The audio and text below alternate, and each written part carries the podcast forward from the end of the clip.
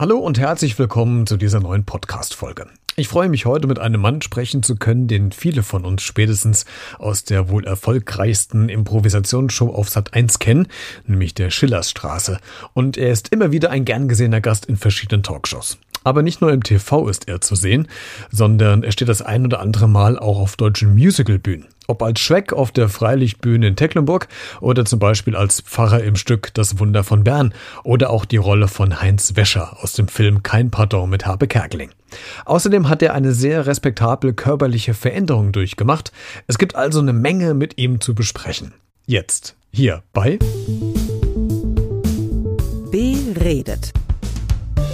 Der Talk mit Christian Becker.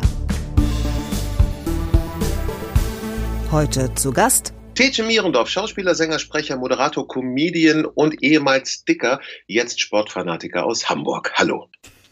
Sehr schön gesagt.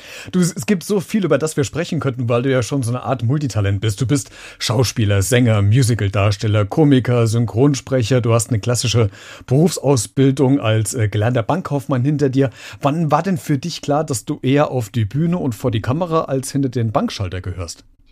Ach, das wurde mir eigentlich äh, noch vor der Banklehre klar. Also ich hatte meine Eltern einige Zeit bearbeiten müssen, dass ich jetzt äh, äh Opernsänger werden möchte und wollte eigentlich Gesang studieren und äh, habe mir dann aber gedacht, naja, eine, eine äh, Ausbildung kann nicht schaden. Ich hatte halt viele Leute kennengelernt, die aus dem Metier kamen und die haben mir alle gesagt, um Gottes Willen, mach vorher irgendwas Vernünftiges. Also wenn du dafür brennst, dann musst du auf die Bühne, überhaupt keine Frage. Aber wenn du dir irgendwas anderes vorstellen kannst, mach erstmal irgendwas anderes. Und bei der Banklehre dachte ich mir, nur gut, ich war in Mathe halt immer sehr schlecht. Äh, aber ich bin halt ein Typ, ich probiere gerne neue Sachen aus und am liebsten die, von denen ich überhaupt keine Ahnung habe. Also bin ich in die Bank gegangen, weil ich in Mathe immer nur maximal vier Punkte hatte. Und ähm, ja, dann habe ich die Banklehre gemacht, die war schön kurz, ein Jahr, neun Monate, und dann hatte ich eine kaufmännische Ausbildung. Und äh, währenddessen kam ich dann aber schon mein erstes Engagement und habe dann ähm, mein erstes Musical gespielt und bin dann da hängen geblieben. Bei Opern dann irgendwie doch ein bisschen, ja, weiß ich nicht. Ich glaube, die waren mir zu langweilig. Immer wenn ich die bin ich eingeschlafen. Und äh, ich hatte halt zehn Jahre klassischen Gesangsunterricht und äh, Schauspielunterricht fünf Jahre und äh, das schien gereicht zu haben, um auf der Bühne zu stehen. Und äh, seitdem mache ich das Ganze und auch äh, sehr erfolgreich. Du, äh, ich habe dir immer schon gesagt, du bist ja unter anderem als Musical-Darsteller unterwegs. Du hast ja in dem Stück Kein Pardon ja auch mitgespielt und hattest, glaube ich, die Rolle als Heinz Wäscher, ne? Das ist ja, richtig. Genau. äh, viele von den Hörern, die, die werden ja bestimmt auch den Film mit äh, Habe Kerkling kennen. Und äh, du verkörperst, äh, körperst ja die Rolle, die eigentlich Heinz Schenk damals gespielt hat. Wie hast denn du dich damals äh, darauf vorbereitet? Hast du mit, mit Heinz Schenk äh, nochmal irgendwie äh, Kontakt aufgenommen oder mit ihm irgendwie gesprochen oder gab es irgendeinen Austausch oder wie, wie bereitet man sich eigentlich auf so eine Rolle vor? Nee, zu ihm hatte ich jetzt keinen Kontakt. Und ähm, aber zu Dirk natürlich, Dirk Bach, der die Rolle ja vor mir gespielt hat. Und äh, der hat mir schon den einen oder anderen Tipp gegeben. Aber natürlich war es äh, utopisch, mich jetzt an Dirk irgendwie orientieren zu können, weil an ihn kein Rankommen war. Er hat das grandios gemacht und fantastisch gespielt. Er ist ja leider dann, während ich für ihn übernommen hatte, gestorben. Und ähm, ja, wie habe ich mich vorbereitet? Also das Schlimmste war für mich eigentlich diesen Akzent äh, ähm, anzunehmen, diesen hessischen Akzent, weil als, als Sprecher, der ja auch auf Hochdeutsch getrimmt ist und, und das seit 30 Jahren, ähm, ich finde es immer so ein bisschen schwierig, Akzente nachzumachen, wenn man nicht wirklich ein Native Speaker ist. Also Hamburgisch, so, das klappt schon, das ist alles klar, kein Problem. Aber so andere Akzente nachzumachen, da sträube ich mich immer. Und das hat mir wahnsinnig viel Mühe bereitet diesen Akzent anzunehmen. Und da habe ich aber zum Glück äh, damals beim Musical bei Sister Act, wo ich gespielt habe, hatte ich zwei tolle Kollegen, die mir da durch das Hessisch durchgeholfen haben. Siehst du, wir haben, du hast das gegensätzliche Problem zu mir gehabt. Ich musste mein Hessisch fürs Radio abtrainieren, um Hochdeutsch zu sprechen. Äh, welche Taktik hattest du denn gehabt, um dir das Hessische anzueignen? Hast du das, hast du Leute nachgeäfft, äh, nachgesprochen oder äh, wie habt ihr ja, das trainiert? Ich habe Sätze durchgegangen. Ich, ich weiß gar nicht mehr. Ich glaube, ich könnte es auch überhaupt nicht mehr. Dieses, also ist ja alles immer so ein bisschen breiter. Der Mund ist ja immer ja. in die Breite gezogen. Äh, und dann gibt es natürlich so ein paar äh, Konsonanten, die anders ausgesprochen werden. Also es gibt da, glaube ich, nicht so harte Konsonanten wie K, T, P. Ich bin mir aber auch gar nicht mehr so sicher. Ich habe es ehrlich gesagt auch schon wieder verdrängt. es ist eher das, das hohlende O, was wir schon haben im, im, im Hessischen. Wobei, man, es kommt darauf an, wo in welcher Region Hessens du gerade unterwegs bist. So, ich glaube, das, was du hattest, war eher so das Frankfurter, das Südhessische wahrscheinlich als Dialekt. Also wenn ich da auch noch hätte Rücksicht drauf nehmen müssen, dann hätte ich grandios, äh, glaube ich, verkackt. Aber was mich insofern beruhigt hat, äh, so miserabel war es dann doch nicht. Ich dachte mir, ich muss mir keine Sorgen machen. Ich hatte mir die Rolle dann geteilt mit Roberto Blanco und ich glaube, der hatte noch mehr Schwierigkeiten, ja. sich raufzuschaffen. Aber er hat es auch super gemacht. Sehr gut. Als äh, Synchronsprecher stehst du immer wieder im, im Tonstudio. Äh, du leihst anderen Figuren deine Stimme, zum Beispiel, glaube ich, bei Vicky und die starken Männer äh, oder auch bei Videospielen. Stimmt das? Hast du bei Star Wars, dass, dass man dich da hört, dass du da mitgemacht, äh, mitgearbeitet hast? Hatte ich, äh, das war bei Star Wars, das war bei einem Computerspiel und bei Vicky und ja. die starken Männer, das war ein Hörspiel. Ähm, aber frag mich, ich bin überhaupt kein Science-Fiction-Liebhaber. Insofern äh, könntest du mir viel erzählen, welche Rolle ich da gesprochen habe. Ich weiß ehrlich gesagt gar nicht mehr. Äh, da kommt es auch gar nicht so drauf, drauf an, welche, welche Rolle das war. Aber als du damals in diesem Bereich der Synchronisation angefangen hast, womit hast du dann am meisten zu kämpfen, äh, wenn man solche Filme oder, oder Sequenzen synchronisiert? Hm, gute Frage. Also am Anfang hat man eigentlich immer nur damit zu kämpfen mit dem ganzen technischen Kram. Man hat ja in diesen Synchronbüchern so viele Abkürzungen, die dann da stehen. Da steht dann on, off, konter, zack, ad lib, äh, äh, hart auf vier, äh, und dann kriegt man so merkwürdige Anweisungen. Ja, du musst hart auf vier sein, dafür etwas breiter. Also, was will der von mir? Und die ganze Terminologie zu lernen am Anfang, das ist wahnsinnig schwer. Aber das kommt relativ schnell. Also, das macht dann auch die Routine.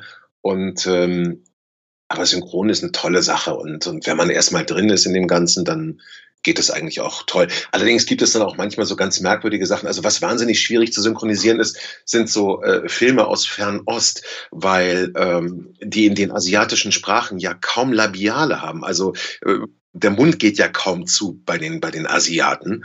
Und da dann irgendwie drauf zu texten und vernünftige deutsche Sätze hinzukriegen. Jetzt denkst du, okay, soll ich da sagen, Peter hat heute seine Gitarre verloren. Das ist, das ist ganz schwierig zu synchronisieren. Ne? Aber naja, kriegt man alles. Ich habe ähm, Harpe Kerkeling vor kurzem im Interview gehört, weil er synchronisiert ja Olaf ähm, ja. in der Eiskönigin. Und er hat gesagt, das, das äh, ist schon nah am Hochleistungssport, was man da eigentlich hinter dem Mikrofon macht, weil, weil viele, die sich aus diesem Beruf vielleicht nichts vorstellen können, die denken, man steht, äh, wie ich jetzt gerade, hinter dem Mikro, man macht aber nichts. Aber ihr seid ja in völliger Bewegung, wenn ihr die Figuren nachspielt. Wie, oder wie muss man sich das vorstellen? Ja, es gibt solche Kollegen und solche Kollegen. Also, aber ich bin auch einer, ich spiele immer alles mit, was da auch passiert. Ähm, und ich ziehe mir zum Beispiel auch gerne mal die Schuhe aus beim Synchronisieren, weil ich dann immer irgendwo gegentrete oder so, wenn ich dann in Aktion bin. Oder meine Flasche umhauen und so, ah, okay, wir müssen es doch mal machen, da war leider das Geräusch drauf. Das passiert schon mal. Also ich, es ja. gibt durchaus Rollen, wo ich dann auch komplett durchgeschwitzt wieder aus dem Studio komme. Weißt du, welche Szene die am meisten abverlangt hat, wo du kurz vorm Resignieren warst oder wo du was aufgegeben hättest? Gibt es da irgendwas Spezielles? Also ganz viel habe ich das bei so Kinderserien, wenn ich die mache, weil man ja sagen muss, dass da extrem viel rumgeschrien wird. Und wenn man mhm. jetzt äh, so eine große Rolle hat, zum Beispiel mache ich aktuell gerade Mr. Magoo, das ist auch so, so ah. ein Cartoon, und da spreche ich einen Hund, der für eine Katze gehalten wird. Oder ist es umgekehrt? Und da mache ich eigentlich die ganze Zeit nur Geräusche. Und wenn man das irgendwie sechs Stunden am Stück macht, ist man völlig unbösig und kommt irgendwie mit einem aufgeweichten Hirn da wieder raus. Und das ist dann schon anspruchsvoll. Sehr schön. Gibt es denn eine Synchronstimme im Deutschen, die dir besonders gut gefällt? Naja, Christian Brückner ist natürlich sowas wie die Godfather-Uhr ja. für die ganze Szene, überhaupt keine Frage, unerreicht. Und ja. Ähm, nach eigener Aussage pflegt er seine Stimme ja jetzt nicht mal besonders, sondern macht einfach. Und ich glaube, das ist das Ding. Also es gibt ja viele Schauspieler, die gerne mal synchron ausprobieren möchten und äh, lustigerweise haben auch viele Schauspieler diese naive Vorstellung, ja, ich gehe da mal ins Studio und ich weiß ja, wie das geht und äh, aber das, das eine hat mit dem anderen echt relativ wenig zu tun. Natürlich hat man als Schauspieler die Möglichkeit, sich in Rollen reinzuversetzen und ist empathisch, was auch sehr, sehr wichtig ist. Aber nicht jeder gute Schauspieler ist ein guter Synchronsprecher und umgekehrt. Hm. Ich habe manchmal Leute aus völlig anderen Bereichen, die einfach richtig gute Sprecher sind. Ja, ich habe auch manchmal das Gefühl, äh, korrigiere ich mich, äh, mich, wenn ich falsch liege, dass manchmal auch die Synchronsprecher dahingehend ausgewählt werden, wer vielleicht gerade die meiste Popularität hat, um die Leute vielleicht ins Kino zu ziehen. Ja. Gerade was so bei, bei Kinderserien angeht. Da wird ja gerne mal von irgendwelchen Boybands die Leute, die Personen genommen, obwohl die ja gar keine Ausbildung haben. Ist das, das ist eine ganz, ganz gruselige Entwicklung, die ich fürchterlich finde. Also äh, siehst du auch so, ne, dass das so eine. Hm. Ich finde es schrecklich. Und wenn man sich das mal anguckt, also ich habe eine siebenjährige Tochter und die guckt sich dann auch eben öfter mal so Kinderfilme an, die wir dann mit ihr zusammen anschauen. Und wenn ich dann da sitze und denke so, mein Gott, wer hat das synchronisiert? Das kann man doch so nicht rausschicken. Und dann sehe ich dann, ah, okay, die haben das mit Promis besetzt und es ist ganz, ganz fürchterlich. Also wenn es jemand mhm. kann, wie zum Beispiel ein Dirk es gemacht hat oder ein Harpe Kerkeling, ja. so wunderbar toll. Aber es gibt, ja. Entschuldigung, so viele Leute, die einfach da nicht vor dem Mikro stehen sollten. Und Absolut. das ist nicht, warum man sich da nicht auf Leute verlässt, die ihr Handwerk auch gelernt haben. Ja. Wie ist denn das eigentlich, wenn du äh, privat abends ins Kino gehst und du schaust dir einen synchronisierten Film an? Kannst du den Film überhaupt genießen oder denkst du an jeder Stelle, oh Gott, das hätte ich völlig anders gemacht? Wenn er gut gemacht ist, dann kann ich es auch genießen. Aber ähm, oftmals habe ich das, oder auch bei Dokus, dann denke ich, okay, falsch ausgesprochen, oder wieder jemand, der Accessoires sagt statt Accessoires, oder äh, das ist falsch, oder da ist die Aussprache falsch, die sagen Leipzig statt Leipzig oder 48 statt 48. Ich werde ja auch jedes Mal beim Bahnfahren wahnsinnig. Wenn die, die Ansagen dann kommen, um 14.46 Uhr, da kriege ich wirklich die Krätze, wenn ich sowas höre. ähm, Nee, also so richtig genießen kann ich es nicht. Ich mache nun auch äh, ja. Regie für Dokus und äh, da fällt es mir dann schon ganz schön schwer, das einfach zu genießen und mich aufs, aufs, äh, auf den Inhalt zu konzentrieren. Das ist dann so mhm. wie, wie zum Beispiel, wenn ich dann Leute treffe, die sagen so, ja, kann ich überhaupt nicht verstehen, dann achte doch einfach auf die Geschichte. Denke ich so, nein, stell dir vor, du guckst die Tagesschau und Jan Hofer trägt eine leuchtende Krawatte. Ungefähr so ist es für mich. Ein Shitstorm würde losgehen, wenn das passiert.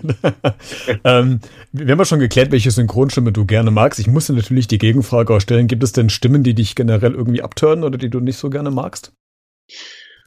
Ach. Oder mit Akzent oder so? Die ich selbst gesprochen habe? Hm, generell. Hm. Da fällt mir jetzt im Moment nichts ein. Nein, ich will auch keine Kollegen diskreditieren. Das, das wird nur ein ja, okay, das, Nein, das, das wollen wir auch nicht machen. Die Synchronbranche muss man einfach sagen, also äh, die ist schon einfach wirklich gut. Natürlich kann man immer über Übersetzungen streiten, überhaupt keine Frage. Vieles geht verloren, aber der deutsche Markt ist äh, oder das deutsche Publikum ist eben so an Synchronfassungen gewöhnt, dass mhm. ähm, wirklich die deutsche Synchronkultur wirklich mit zu den Besten auf der ganzen Welt gehört. Muss, hm. muss man einfach mal eine Lanze brechen für die ganze Branche. Nicht, weil ich jetzt zufällig drin bin, aber ähm, hm. das ist schon ordentliche Arbeit und alle wollen da wirklich einen guten Job machen. Hm. Du, viele Zuschauer, die kennen dich ja spätestens äh, von der erfolgreichsten Impro-Show im deutschen TV, nämlich äh, Schillerstraße. Unter anderem mit äh, Cordula Stratmann hat er mitgespielt, ganz viele andere tolle deutsche Komiker, Schauspieler. Ähm, das sieht ja alles oder sah ja relativ locker und flockig aus damals, wie ihr das gemacht habt. Äh, wie hart ist denn aber das improvisiert zu spielen? Oder ist das gar nicht so hart, wenn man dieses ganze Ensemble kennt, weil man befreundet ist, weil man sich die Bälle so gegenseitig zuspielen kann? Äh, wie, wie generell ist denn das bei, bei Impro-Shows, Impro-Theatern? Also es ist eigentlich immer ein riesiger Kindergeburtstag und äh, das Schöne an diesen Impro-Shows, man geht mit freiem Kopf hin und äh, äh, hat eine nette Stunde zusammen, die man da aufzeichnet und, dann trinkt man Bier zusammen und dann geht man wieder nach Hause. Ach, das war's.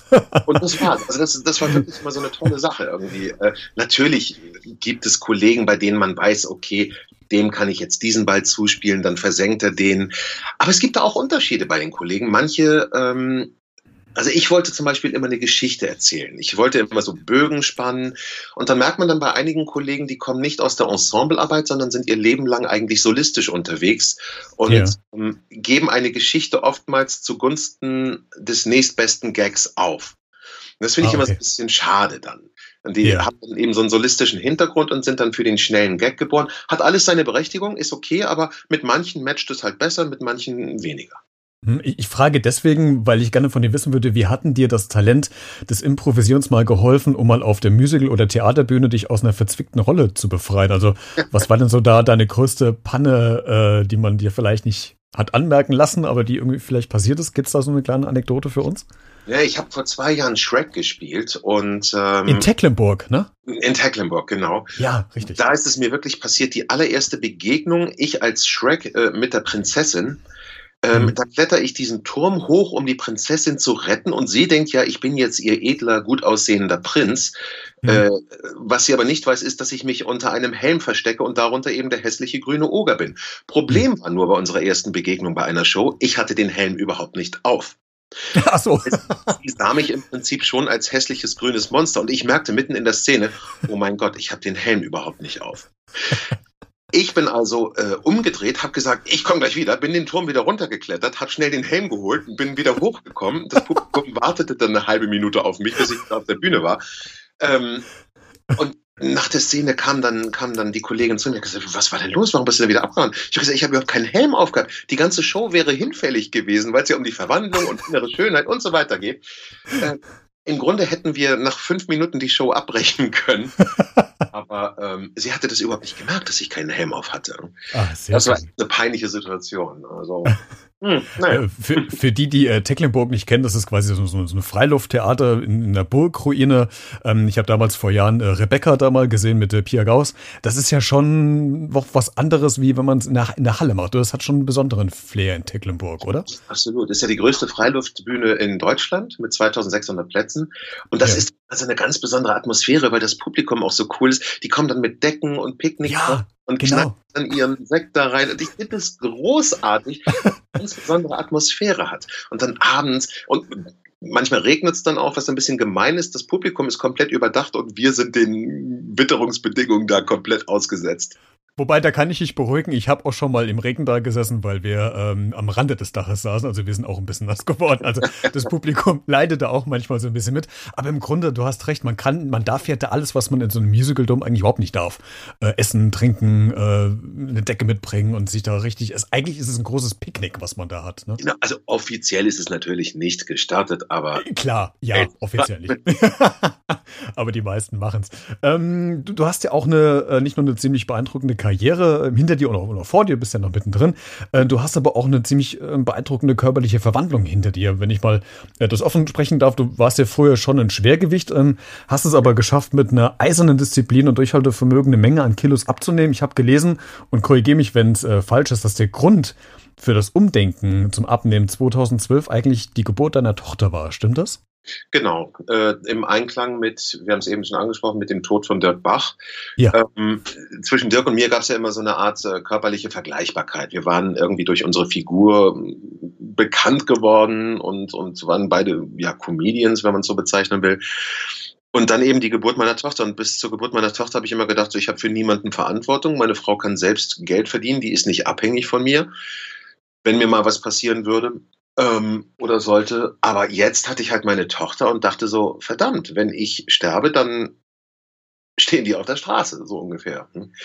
Und da wurde mir halt schon äh, meine Verantwortung klar, die ich trage für die Familie. Und da habe ich gedacht, so verdammt, ich möchte für meine Familie einfach da sein. Ich habe zu dem Zeitpunkt 2012, als, als die beiden Ereignisse waren, schon sehr viel nachgedacht. Aber erst 2014, zwei Jahre später, kam dann der ausschlaggebende äh, Moment in meinem Leben.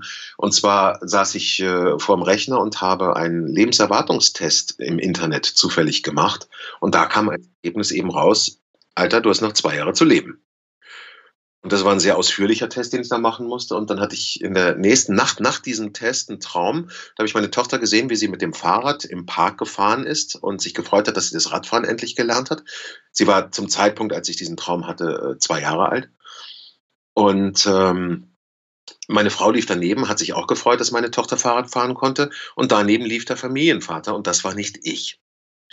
Und das war schon echt so ein Schuss vor den Bug, äh, wo ich halt aufgewacht bin und gedacht habe, verdammt, ich will nicht mehr dick sein, ich will leben.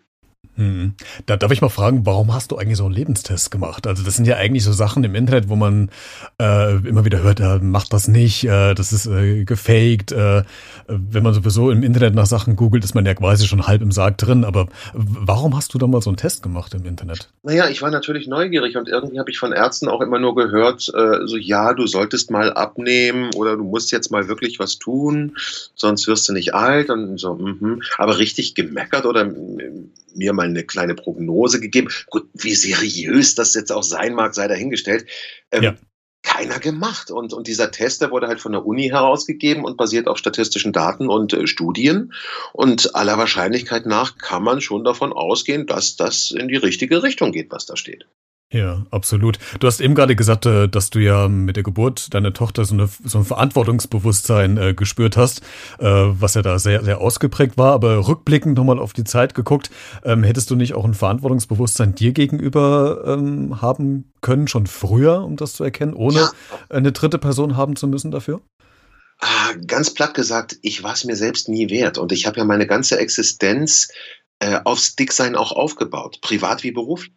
Also ich habe mich ja nie so verhalten, wie Tetsche sich verhalten hätte, sondern ich habe immer äh, mir überlegt, okay, wie würde ein dicker Mensch jetzt auf so eine Situation reagieren? Und ich habe aus allem immer irgendwie Gags gezogen. Äh, keine Ahnung, ich setze mich auf einen Stuhl und sage, oh, hoffentlich hält er auch. Oder äh, fahr mit der Rolltreppe, na, ob die mich hochkriegt. Also ich habe ja alles immer irgendwie mit blöden Witzen über Dicke verbunden und dann auf mich bezogen und äh, mich ja eigentlich so ein Stück selbst dafür immer äh, Stück für Stück selbst beleidigt, wenn man so will. Äh, aber das ging ja schon in der Kindheit auch los. Also es war ja so, dass die anderen sich in der Pubertät dann erstmal finden. Wer bin ich? Männlein, Weiblein, was will ich im Leben und so weiter und so fort. Da ist ja eine Identitätsfindung. Und zu dem Zeitpunkt hatte ich mich entschieden, quasi der Dicke zu sein. Mit allen Klischees und Attributen, die man mit dicken Menschen eben verbindet. Und das war für mich natürlich der einfachste Weg zu einer Persönlichkeitsbildung. Hm. War das auch die, dieser primäre Faktor, dass äh, man sagt, dass ähm, mehrgewichtige oder übergewichtige Menschen eher als, als lustig, als unterhaltsam empfunden werden, als, als hagere? War das dann schon so ein Rollenbild, was man dir vielleicht oder du dir selbst aufgedrückt oder von, von außen aufgedrückt wurde, dass du witzig sein musst, weil du quasi mehr auf den, auf den Körper hast als andere? Definitiv ja. Also ich war ja auch immer groß und der große Dicke war immer so ein bisschen der Beschützer für die Mädels bei uns in der Klasse, die man sich auch gut anvertrauen konnte, war aber immer der Lustige, war immer mit in der Clique dabei. Es war natürlich mhm. eine Rolle, die ich gespielt habe, aber ich gehörte immer dazu und es wurde mhm. auch in Frage gestellt. Und das war hm. ähm, für mich, wie soll ich sagen, eine weiche Matratze, auf der ich mich ausgeruht habe, das Ding. Hm. Hm. Weil es nicht als negativ empfunden wurde, ne? Überhaupt nicht. Also die, die, ja. mein Umfeld hat das ja auch dankbar angenommen. Die fanden ja. es auch lustig und äh, ich war immer gut drauf und ich war ein angenehmer äh, Kumpel und Gesprächspartner, aber ich war halt nie derjenige, äh, in den die Mädels dann auch verknallt waren. Die haben mir immer erzählt, in wen sie verknallt sind, aber ich gehörte nie dazu. Ja. Was ich sehr beeindruckend fand, ich habe damals 2013, als du bei Let's Dance mitgemacht hast, äh, natürlich auch die Staffel verfolgt. Ähm, und ich fand beeindruckend, ich weiß den, den Satz nicht mehr genau, wie, wie du ihn äh, gesagt hast, aber du hast da mal gesagt, es ist mehr als nur eine TV-Show für mich, weil ich meinen Körper gerade neu kennenlerne. Inwieweit hat denn diese Show dir vielleicht auch nochmal geholfen, so ein neues Körperbewusstsein vielleicht zu erschaffen? Also ich hatte ja einige Musical-Sachen schon tanzen müssen und ähm, habe gedacht, so, na ja, gut, so ein bisschen Erfahrung habe ich ja auch, aber diese Standard- und Lateintänze sind nochmal eine völlig andere Geschichte, weil ich da halt erstmal auch lernen musste, gerade zu stehen. Ähm, mein Bauch hatte mich immer so ein bisschen runtergezogen, dass ich automatisch immer in so eine skoliotische Haltung kam. aber ähm, das, das war schon bis dahin körperlich das Extremste, was ich jemals gemacht habe. Und das hat mir echt ein neues Körpergefühl gegeben. Problem war nur, dass ich da immer dachte, oh, ich muss mehr äh, Kalorien zu mir nehmen und mehr essen. Das heißt, ich habe weder abgenommen noch körperlich irgendwie davon profitiert. Im Gegenteil, ich ja, habe zugenommen ja. während Let's Dance. Ach, okay, okay. Aber äh, das Bewusstsein für den eigenen Körper hat sich ja ähm, auch noch mit äh, gefestigt oder ein bisschen verändert und das hilft dir meistens auch. Ähm, schaust du dir denn als Motivation, wie du jetzt heute aussiehst, auch noch Bilder von damals an oder ist das für dich komplett gegessen? Guckst du dir das gar nicht mehr an? Gegessen. Okay, ja. ja, das war jetzt un unterbewusstes Wortspiel.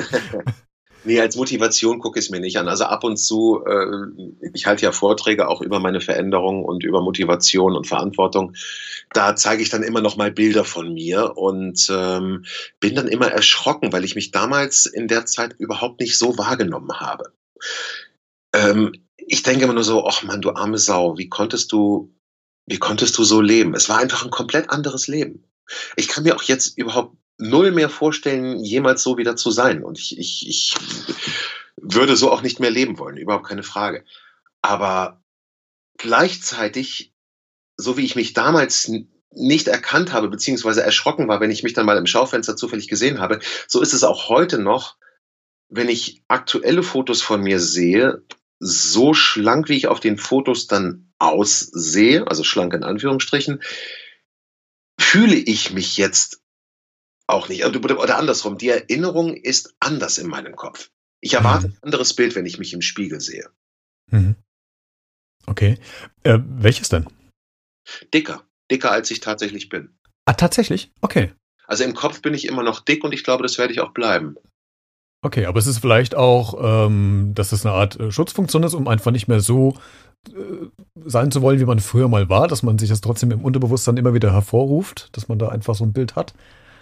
Ach nee, ich glaube, ich bin über den Berg. Also ich, ich brauche nicht mehr so Abschreckung. Äh, okay. Nee, das brauche ich nicht mehr. Ja. Du hast ja 2018 ein Buch veröffentlicht, Halbfettzeit, mein neues Leben ohne Rettungsringe und äh, bis zwei, äh, dieses Jahr in den Vorstand der gemeinnützigen Gesundheitsorganisation Diabetes.de gewählt worden. Wenn wir mal aktuell auf die Gesellschaft. Hm? Du bist aber mächtig vorbereitet. Ja, du, wenn ich einen, äh, einen Gast habe, dann aber auch richtig. Äh,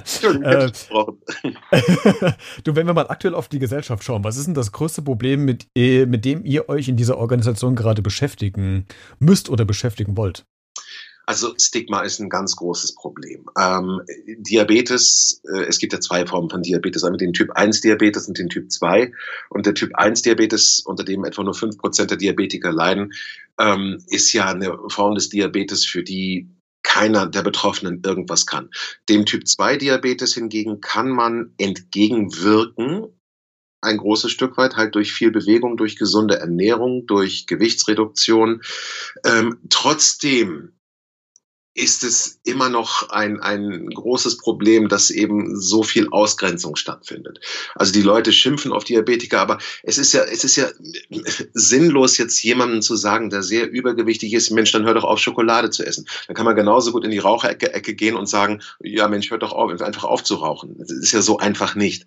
Ich meine, ich weiß es nun am besten, ich war schokoladesüchtig und einfach abhängig von Zucker. Und so einfach ist es nicht. Aber da versuche ich halt den Leuten auch eben Mut zu machen, machen äh, und zu sagen, ja, okay, es ist verdammt viel Arbeit und es ist anstrengend und tränenreich und ihr müsst euch auseinandersetzen, äh, warum ihr dick seid und welche Funktion das Essen in eurem Leben habt, äh, hat. Und es ist ein täglicher Kampf, der nie aufhören wird, bis ans Lebensende. Das versuche ich den Leuten äh, da irgendwie auch klar zu machen. Und dann gleichzeitig versucht die Organisation sich eben auch äh, in der Politik stark zu machen, zum Beispiel für die Lebensmittelkennzeichnung, die ja nun ein Stück weit auch eingeführt wird. Ähm, das sind alles Sachen, ähm, wo die Diabetes.de mit Einfluss genommen hat und äh, da in die richtige Richtung arbeitet. Ne? Also wir versuchen da stark auf die Politik einzuwirken, dass eben sowas äh, äh, mehr ins Bewusstsein der Leute kommt und dass etwas Diabetes in Deutschland, in Europa, auf der Welt unternommen wird.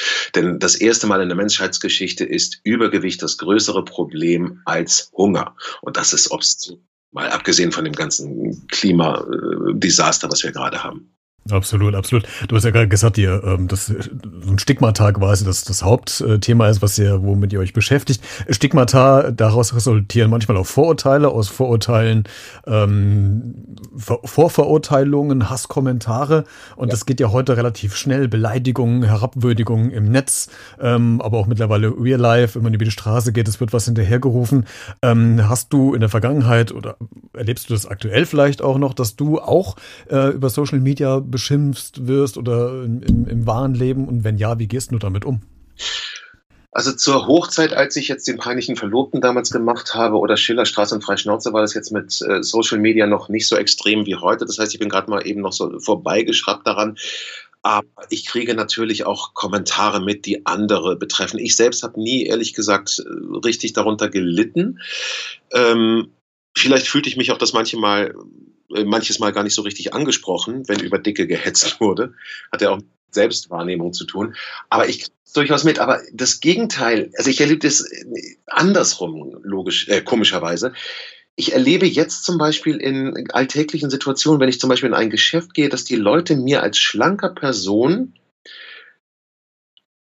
sehr viel öfter als früher deutlich freundlicher begegnen. Ähm, das habe ich damals gar nicht so wahrgenommen, aber jetzt im, im schlanken Zustand sind viele Leute ja wirklich, wirklich netter zuvorkommender, was ganz merkwürdig ist.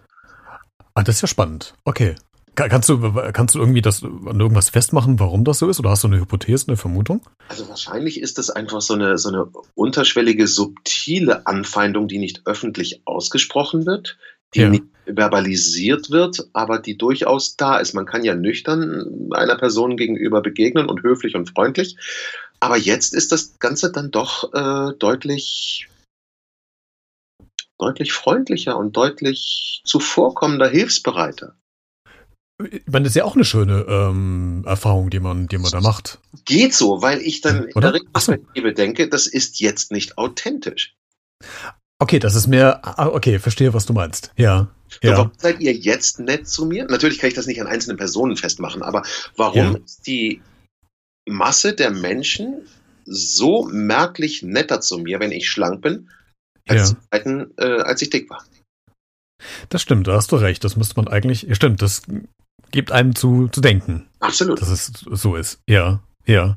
Macht vielleicht auch so die Oberflächlichkeit der Teile der Gesellschaft vielleicht deutlich, dass es so, so ist. Aber spannender Punkt, stimmt. Ja. Mhm. So, jetzt habe ich das Problem, wie kriege ich jetzt einen Übergang zur nächsten Frage? zumal es auch, einfach. ich, genau, ja, zumal es ja schon die letzte ist. Ähm, ich habe im Vorfeld ja die, die Hörer gefragt, was sie gerne von dir wissen wollen oder was ich an dich weitergeben soll. Und äh, Annika Schäfer aus äh, Wiesbaden möchte von dir wissen. Hallo lieber Tetje, meine Frage an dich wäre als angehende Synchronsprecherin, was könntest du einem als Newcomer denn so empfehlen, auch schauspielmäßig? Gibt es da vielleicht ja, irgendwelche Tipps, die du einem geben kannst und vermitteln kannst? Was würdest du generell Newcomern, die in dem Bereich noch neu sind und sich etablieren wollen, empfehlen oder ans Herz legen? Ähm, hallo Annika, danke für deine Frage. ähm, ich würde denen ans Herz legen, erstens mal so einen Synchronkurs zu machen und dann sprechen, sprechen, sprechen, sich ruhig Vorbilder zu suchen, an denen man sich orientieren kann. Ähm, man kann ja durchaus auch Ausbildungen machen, Phonetikunterricht, da einfach mal googeln, was es da in der, in der Gegend gibt. Und dann ist auch ganz wichtig beim Sprechen Kontinuität. Das habe ich gemerkt. Es gibt ganz viele tolle, talentierte Kollegen, die immer wieder auch unterwegs sind und ähm, außerhalb der Stadt sind. Und es ist da in der Synchronbranche schon so ein bisschen aus den Augen, aus dem Sinn. Man muss immer wieder am Ball bleiben. Ich bin jetzt seit ja, knapp 25 Jahren dabei und nur durch die Kontinuität kann man es eigentlich dahin schaffen, dass, ähm, dass man von dem Job irgendwann leben kann, denke ich. Also kein Mensch ist so unersetzbar, dass er sich leisten könnte, über einen längeren Zeitraum nicht verfügbar zu sein. Also klingt ganz komisch, aber letztlich ist es, ist es dann doch die Kontinuität und die Verfügbarkeit. Hast du Zeit? Ja. Nicht, macht es jemand anderes. Es sei denn, man hat jetzt eine feste Hollywood-Rolle, wo dann äh, Will Smith sagt, ich will nur, dass der mich spricht. Aber das ja, ist genau, aber das ist ja sehr selten der Fall. Ja, Super, vielen Dank, ähm, dass du heute mein Gast warst und uns einen äh, Einblick hinter deine Arbeit und äh, deine persönliche Challenge gegeben hast, was sehr privat war und äh, da danke ich dir sehr für. Ja, ich danke, dass ich dabei sein durfte. Und äh, ja, Gruß, äh, nochmal einen ganz lieben Gruß an alle Hörer und äh, schön, dass ihr dran geblieben seid. Falls du diese Folge kommentieren möchtest, dann schreibe gerne eine E-Mail an b-redet.gmx.de oder lass einen Kommentar auf den Social Media Kanälen wie Facebook, Instagram oder Twitter da. Ansonsten hinterlass gerne ein Abo oder ein Like bei iTunes, Spotify oder dieser, würde ich mich drüber freuen. Und äh, ja, würde ich sagen, bis zur nächsten Woche und bleib neugierig.